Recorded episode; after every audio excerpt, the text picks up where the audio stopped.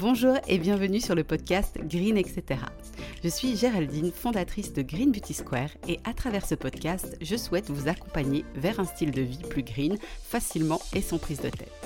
Alors on va bien sûr parler soins de la peau, approche naturopathique et holistique ou encore beauté naturelle, mais pas que. Je vous souhaite une très bonne écoute et on se retrouve tout de suite pour l'épisode du jour. Bonjour à tous, j'espère que vous allez bien et je suis très contente de vous retrouver pour ce nouvel épisode de podcast.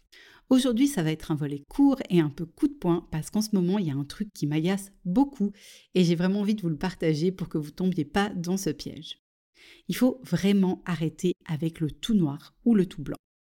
Je vais vous donner un exemple d'ici quelques minutes pour illustrer ça très clairement. Pour le 95% et plus des gens, faire des changements drastiques d'un coup, eh ben ça marche pas. On va tenir quelques jours, peut-être quelques semaines, et après il va y avoir de la frustration ou de la lassitude qui va s'installer, et on va revenir à nos habitudes naturelles. Donc bref, retour à la case départ. En tant qu'humain, c'est ultra dur de faire des changements extrêmes qui vont perdurer sur le long terme. Ça s'explique par plusieurs facteurs qui sont à la fois psychologiques mais aussi physiologiques. En premier, la résistance au changement. Il faut savoir que le cerveau humain a une tendance naturelle à résister au changement. Les habitudes et les routines créent chez nous un sentiment de sécurité et toute perturbation de ces schémas très familiers peuvent enclencher un sentiment de mal-être et de démotivation. Ensuite, on est confronté à un truc que naturellement le cerveau adore, c'est la gratification instantanée. Le cerveau, il est naturellement attiré vers le plaisir immédiat. Des stimuli comme la malbouffe, les achats compulsifs, la procrastination ou d'autres comportements créent une sensation de plaisir immédiat qui va entraîner la libération de l'hormone associée qui s'appelle la dopamine. Le cerveau est aussi très rapidement habitué et conditionné à chercher des récompenses immédiates au détriment de récompenses plus tardives qui pourraient nécessiter plus d'efforts comme un apprentissage à long terme ou l'établissement d'habitudes saines. C'est donc ultra utile de bien comprendre certains aspects du fonctionnement du cerveau et en particulier le système de récompense. Plutôt que de faire des changements extrêmes et de tenir sur le court terme, il y a une solution super efficace, mais qui sur le papier est moins sexy et donc naturellement elle va moins nous attirer alors qu'elle sera infiniment plus efficace sur le moyen et le long terme. On appelle ça les intérêts composés. L'idée, c'est que des petits changements cumulés au fil du temps peuvent conduire à de vrais résultats durables. Cette approche qui est progressive, elle permet de travailler avec la psychologie humaine au lieu de lutter contre elle. En prenant des mesures qui sont modestes et durables, c'est beaucoup plus probable que ces nouvelles habitudes deviennent ancrées dans notre comportement quotidien, ce qui ne sera quasiment jamais le cas avec des gros changements qui sont faits d'un coup. Je vais prendre un exemple. Ces temps, j'ai beaucoup partagé sur Instagram que d'un point de vue santé et équilibre hormonal, il faudrait privilégier un petit déjeuner salé et protéiné le matin. Alors bien sûr que pour une personne qui mange habituellement deux tartines sucrées, un yogourt aux fruits, avec un café sucré et un verre de jus de fruits, eh ben ça paraît impossible. Ça va en totale opposition avec ses habitudes actuelles. Donc ici, encore une fois, on est confronté à ce que j'appelle du tout blanc ou du tout noir ce qui en d'autres termes ne sert à rien. Une approche constructive, ce serait de remplacer dans un premier temps une des tartines avec une source de protéines salées comme un œuf ou un morceau de fromage au lait cru. Bah de cette façon, ça va permettre au corps et à l'esprit de s'habituer gentiment, ce qui rend beaucoup plus probable le maintien de ces changements sur le long terme et petit à petit la transition possible vers un full petit déjeuner salé et protéiné.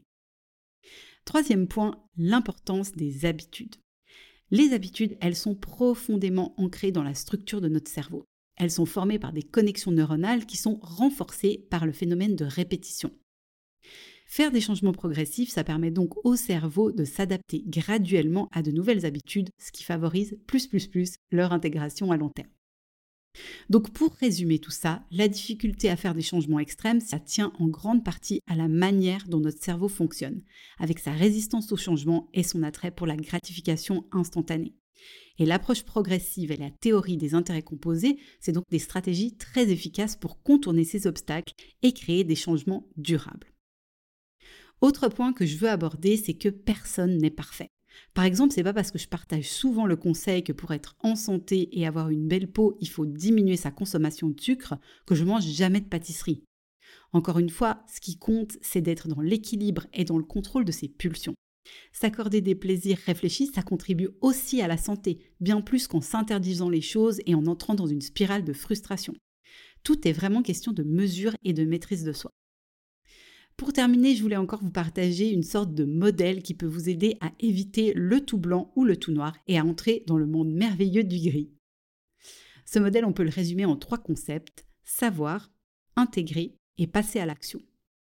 Donc en premier, il faut prendre conscience d'une chose. Si on ne sait pas, on peut tout simplement pas agir dessus.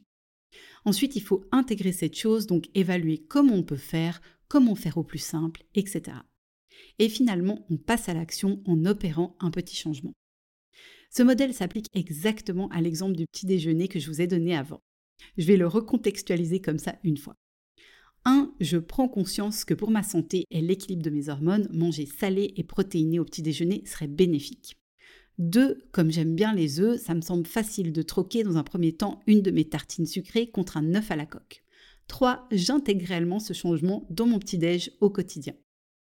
Ce qui va se passer, c'est que ce changement va petit à petit donner un résultat positif, ce qui va m'encourager à poursuivre dans cette voie et à petit à petit introduire plus de salé et de protéines. On a donc créé une boucle positive sans grand effort et surtout sans lutter contre le fonctionnement du cerveau humain.